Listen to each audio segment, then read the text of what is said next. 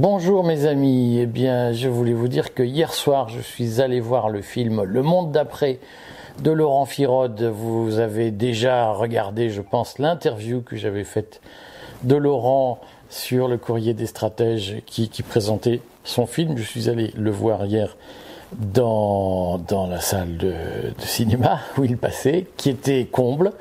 Euh, il y avait plus de place. Je crois qu'on a refusé du public, notamment des militants de rester libres. J'en suis désolé, mais il y aura d'autres séances. Peut-être qu'on pourrait essayer de faire euh, une projection privée avec euh, Laurent Firode. D'ici là, je voulais vous dire, allez voir ce film. Parce qu'il est très drôle. Alors, il dure une heure. Certains seront un peu frustrés de ne passer qu'une heure au, cinéma. Il y a un débat avec le réalisateur et les acteurs euh, dans la foulée. Euh, mais ce film est vraiment très drôle. Alors, moi qui aime l'humour sarcastique et, qui aime ce, côté parfois un peu passe sans rire, j'ai évidemment été ravi et aux anges. Et euh, je voulais vous dire que c'est un, le premier film de fiction résistant, si j'ose dire, mais qui est aussi un film qui annonce une certaine forme de monde d'après, puisque c'est un film réalisé sans budget et qui est une sorte de, de, cinéma du réel au sens où c'est une fiction bien sûr, mais ça parle des sujets qui intéressent les gens. C'est d'ailleurs pour ça, je pense que le film va bénéficier d'une diffusion plus large, puisque euh, en réalité il fait ça le comble à chaque fois. Je, je, vous en dis quelques mots.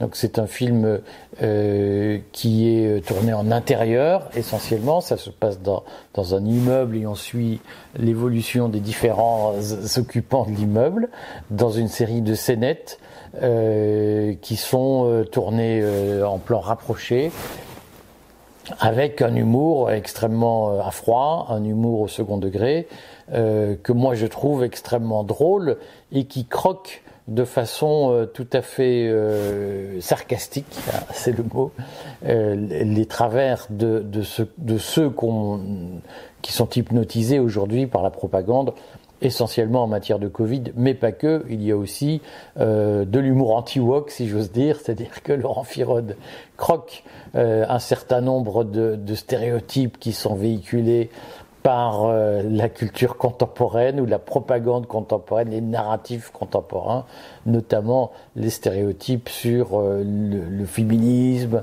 sur euh, les véganes, sur euh, le politiquement correct, sur le transgenre. Tout ça est très drôle et si vous vous sentez souvent irrité par l'espèce de bain de propagande dans lequel nous sommes baignés chaque jour, allez voir ce film, vous allez voir que il ose remettre en cause le politiquement correct du cinéma subventionné puisque si les, les, films français sont si ennuyeux, c'est très largement parce que ils sont des instruments de propagande entre les mains de la caste, euh, qui déverse l'argent de vos impôts sur des réalisateurs qui parfois s'enrichissent euh, fortement grâce à ce, système, euh, et euh, tout ça est fait pour vous abreuver d'une de, messages euh, totalement orientés politiquement et qui sont décalés de ce que spontanément vous croyez et vous souhaitez. Donc si vous voulez vous réconcilier avec le cinéma et si vous voulez voir des films qui vous parlent de vous, de ce que vous croyez et qui, mettent en boîte, entre guillemets, le, le, le, la propagande officielle, allez voir le film de Laurent Firode. Je voudrais là-dessus ajouter quelques points qui me paraissent importants et répondre notamment à la question que qui a été pas mal posée dans le public après le film sur celle de la réconciliation avec les vaccinés. Mais je commence par quelques points que je dirais de, de nature euh, artistique ou esthétique, euh, qui me semblent des points importants. Euh, D'abord, je voudrais euh, dire que Laurent Firode insiste beaucoup pour dire que il fait de la fiction et pas du réalisme ni du documentaire. Donc nous ne sommes pas dans une logique de documentaire comme on peut le voir dans un certain nombre de publications, de, de réalisations comme le film Hold Up ou autre. On est vraiment dans un film de fiction avec des comédiens qui joue un scénario euh, qui est écrit à l'avance et donc ce sont pas des, des ce n'est pas de l'improvisation si vous voulez et ce n'est pas non plus le récit d'expérience personnelle. C'est un réalisateur qui a euh, produit un dialogue, des dialogues, un scénario, et les comédiens jouent ce, ce, ce, ce, scénario. Donc nous sommes réellement dans une œuvre de fiction, et je pense que c'est ce qui est important à retenir, c'est que finalement nous sommes dans la première œuvre de fiction euh, réalisée par euh, des résistants et qui se revendiquent d'une culture non pas non vague, ce serait un, un, contresens de, de, placer ce film dans une logique de non vax, mais c'est un point sur lequel Firod insiste et je crois que euh, c'est un point important.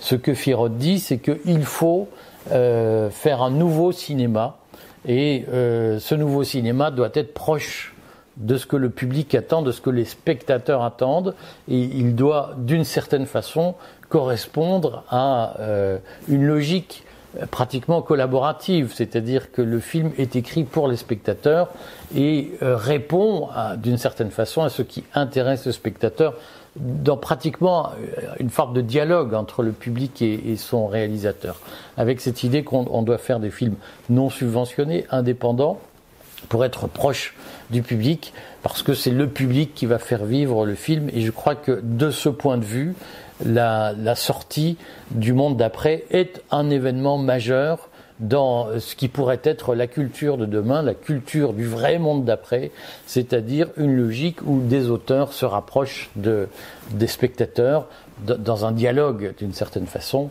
euh, qui part même de la conception du sujet euh, et, et, du mode de financement. Ah, donc je, je crois que c'est extrêmement important. Ça, ça a un inconvénient d'une certaine façon, c'est que le, film a moins de moyens euh, que, que, ne pourrait avoir un, blockbuster financé par les grandes institutions étatiques, bureaucratiques, qui utilisent l'argent de nos impôts pour produire une certaine culture. Mais ce que dit euh, Firod, c'est que précisément les films français aujourd'hui subventionnés sont des films de divertissement au sens où ils cherchent à détourner les spectateurs du réel et de la compréhension du réel. Or, le film que fait Firod n'est pas un film de divertissement. Il ne cherche pas à nous escamoter le réel, à nous dissimuler le réel.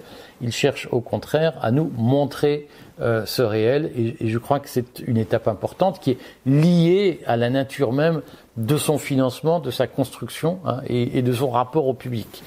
Euh, donc je, voulais vous dire que de ce point de vue, je pense que c'est un, film euh, extrêmement important, euh, pas seulement parce qu'il est drôle, pas seulement parce que il fournit une arme idéologique qui, de mon point de vue, est, très forte, même si ce n'est pas un film à message, comme on dit, hein, mais c'est un film qui se moque de rend risible les traits de la propagande véhiculée par la caste et les comportements que la caste a attendu de nous, notamment cette obsession du masque partout.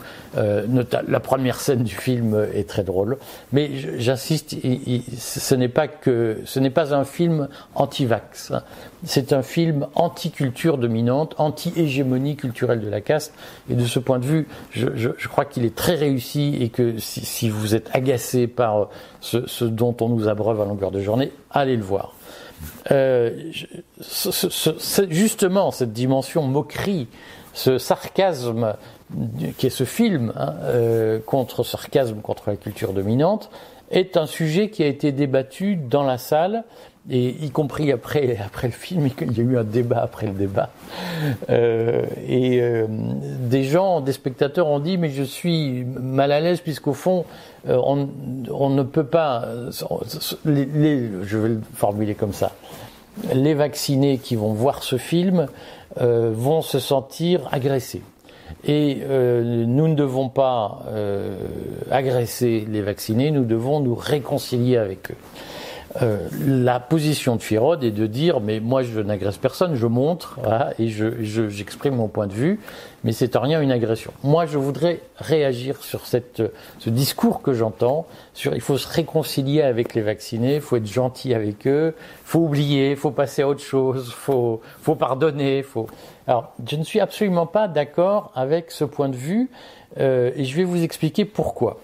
D'abord, je pense que ce point de vue de il faut se réconcilier c'est un point de vue qui est piloté par la caste. C'est-à-dire que moi, je serais membre de la caste et avec l'idée de d'éviter les problèmes, je, je dirais aux non-vaccinés, non mais allez, on passe à autre chose, on n'en parle plus, maintenant on est copains, on s'aime, on se fait des bisous. Je, je serais dans la caste, je, je leur dirais ça, et euh, j'adorerais que parmi eux, et je vais même plus loin, je susciterai euh, parmi eux des figures, des influenceurs pour dire on se réconcilie, on oublie tout et maintenant on se fait des mamours. Euh, je, pense que c'est une logique qui intéresse la caste, qui consiste à dire finalement, hein, on ne va pas tirer de conséquences de ce qui s'est passé, on, on, a tué les libertés, on a bafoué la démocratie, on a mis en place un système de fascisme gris, c'est-à-dire un système où euh, ceux qui ne pensent pas comme le gouvernement veut sont discriminés, perdent des droits, sont exclus de la vie collective, mais après tout, on n'en parle plus. Et surtout maintenant, euh, voilà, ah, c'est comme si rien ne s'était passé. Alors ça, c'est un discours qui évidemment nourrit la caste dans son impunité. Et euh, je sais que certains disent, oui, mais en fait, il faut punir les responsables, mais les petits, hein, les, les, les, les, petites gens, d'une certaine façon, les, petits qui ont fauté, il faut se réconcilier avec eux, et maintenant, il faut tout oublier et passer à autre chose. Moi, je crois, je voudrais le redire, euh, qu'en effet, euh, c'est un objectif de la caste d'éviter la remise en cause de la culture et de la propagande qui a permis de, faire accepter à tous euh, ce, fascisme gris. Je pense que l'objectif de la caste à travers le temps, c'est de perpétuer dans les consciences l'acceptation de ce fascisme gris qui consiste à dire vous ne pensez pas comme il faut, donc vous êtes déchu de vos droits. Euh, je le redis, la démocratie, c'est la défense des minorités. L'état de droit, c'est la protection des minorités. Euh, et ce que nous avons vécu depuis 2020, c'est la négation de l'état de droit par des gens qui donnent des leçons de démocratie. C'est le fascisme gris. Euh, on pourrait très longtemps euh, en débattre, si vous voulez. Je ne suis pas d'accord pour dire que c'est une oligarchie qui a pris le pouvoir. Je pense qu'il y a eu, bon an, mal an, une majorité de gens qui ont accepté et qui ont pratiqué eux-mêmes au jour le jour l'oppression des minorités, la violation de nos droits. Et je crois qu'il est important de purger euh, dans l'histoire cette déviation. Et donc il est important de sanctionner ceux qui l'ont pratiqué même à tout petit niveau. Et se dire, allez maintenant on oublie, hein, on ne fait pas, je veux le dire, je vais exagérer, on, on, ne fait pas de dénazification ou on limite la dénazification à quelques figures de proue et pour le reste on n'en parle plus, je pense que c'est une erreur. Car le problème n'est pas de juger les gens, le problème n'est pas de punir les gens, le problème est de changer la culture et de faire en sorte que cette espèce de passivité dont nous avons souffert, elle soit mise sur la table, traitée et qu'elle fasse l'objet d'un dépassement collectif. Et ce dépassement collectif, bien évidemment, la caste essaye de l'étouffer en disant mais non, allez, on se réconcilie, on se fait des mamours, on jugera euh, euh, Véran, on jugera euh, je sais pas qui, et pour le reste, on ne parle plus de rien. Je connais cette manie bourgeoise de ne pas parler des choses qui fâchent et de se dire on va continuer comme avant et, on va s'arranger pour que ça reste tabou. C'est une erreur. Hein. C'est-à-dire que le problème n'est pas qu'il y ait eu des non-vax qui ont été discriminés par des vax. Le problème, c'est que nous avons fait rentrer le loup du fascisme dans la bergerie démocratique. Et que euh, ce qui s'est passé, c'est une espèce d'accoutumance des esprits à la violation de l'état de droit. Et ça, il ne faut surtout pas le laisser passer. C'est-à-dire que nous devons mettre sur la table les vax qui nous ont opprimés devant leurs responsabilités, en leur demandant clairement ce qu'ils ont voulu faire et pourquoi ils l'ont fait. Et ça, ça suppose qu'il n'y ait pas de réconciliation.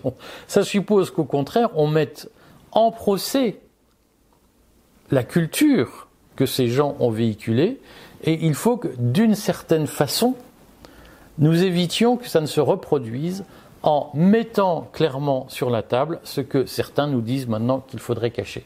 Et ça, ça n'est pas possible. Moi, ce qui m'intéresse, c'est pas de savoir pourquoi Véran a fait ce qu'il a fait ou Macron a fait ce qu'il a fait. Bien entendu qu'il faut les juger, c'est une évidence. Je n'ai pas d'état d'âme là-dessus. Mais ce qui m'intéresse aussi, c'est de savoir pourquoi le contrôleur SNCF a joué au petit fasciste en faisant, et tous ne l'ont pas fait, tous ne l'ont pas fait, mais ceux qui l'ont fait, qui ont fait de l'excès de zèle, à vérifier les passes, à dire finalement je suis rentré pour, euh, dans une entreprise publique pour persécuter une partie du public. Ça m'intéresse de savoir pourquoi ceux-là l'ont fait.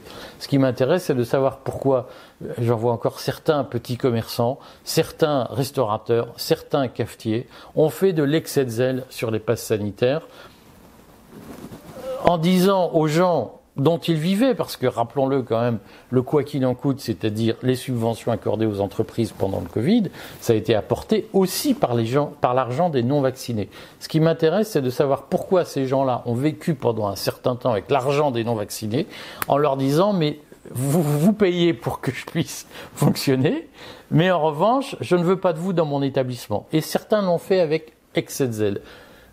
Il est indispensable que nous comprenions pourquoi et que pour les générations futures, nous expliquions que ça n'est pas possible de se comporter avec autant de passivité vis-à-vis des propagandes gouvernementales. Je vais le reformuler. Ça fait, euh, nous avons vécu une défaite, les démocrates ont vécu une défaite politique à l'occasion du Covid. Et il y a, de ce point de vue, une nécessité absolue qui est, dans la guerre qui nous a été déclarée, nous avons perdu des batailles, mais si nous voulons définitivement gagner la guerre, il faut que nous extirpions les causes de la défaite. Nous avons patiemment construit un rapport de force politique face à la caste qui nous a persécutés. Ne ruinons pas ce rapport de force politique sur une sensiblerie de il faut se réconcilier, il faut être copains. J'entends bien que la caste qui sent qu'elle perd pied, qui sent qu'elle est en train de perdre cette guerre qu'elle nous a déclarée, j'entends bien qu'elle dise mais non, allez, on se réconcilie, on oublie tout. J'entends bien qu'ils sont en train de négocier une paix où ils ne perdraient rien. Mais ils auraient gagné la guerre, ils ne nous auraient fait aucune concession. Eh bien, je crois que si nous voulons éviter qu'ils ne nous redéclarent la guerre dans trois ou quatre ans, lorsqu'ils auront repris leurs esprits, nous devons exploiter notre avantage politique aujourd'hui en faisant le procès de cette propagande, de cette culture, de ce fascisme gris qu'ils ont mis en place. Et donc, je voudrais le redire, ne vous laissez pas abusé par ces trucs de la caste qui disent mais finalement ça se limite à quelques personnalités qu'il faut épingler et pour le reste on refait comme avant. C'est ce qu'ils veulent. Ils veulent éviter que nous ne profitions de notre avantage tactique sur le terrain pour gagner la guerre. Il faut continuer le combat et il faut que nous exploitions notre avantage politique en continuant le rapport de force que nous avons commencé à bâtir et en allant jusqu'au bout, c'est-à-dire en faisant en sorte que leur projet suivant, l'euro numérique, le, le pass énergétique, euh, et, les fantasmes transhumanistes, la transition énergétique euh, imposée qui leur permet de, de s'enrichir avec l'argent de nos impôts, il faut que tout cela soit abandonné en race campagne. Et si nous faisons une réconciliation maintenant, nous les laisserons gagner la guerre et nous n'irons pas jusqu'au bout de nos avantages. Voilà ce que je voulais vous dire. La guerre n'est pas finie. C'est eux qui l'ont déclarée. Menons-la jusqu'au bout. C'est un peu comme si l'armée rouge avait en 1900, ah, Staline avait en 1943, après Stalingrad, avait dit bon bon on arrête, on ne poursuit pas les Allemands jusqu'à Berlin. Je vous le dis, il faut que nous allions jusqu'à Berlin, que nous écrasions Berlin et que nous changions dans l'histoire le cours des choses, sans état d'âme. À bientôt, mes amis.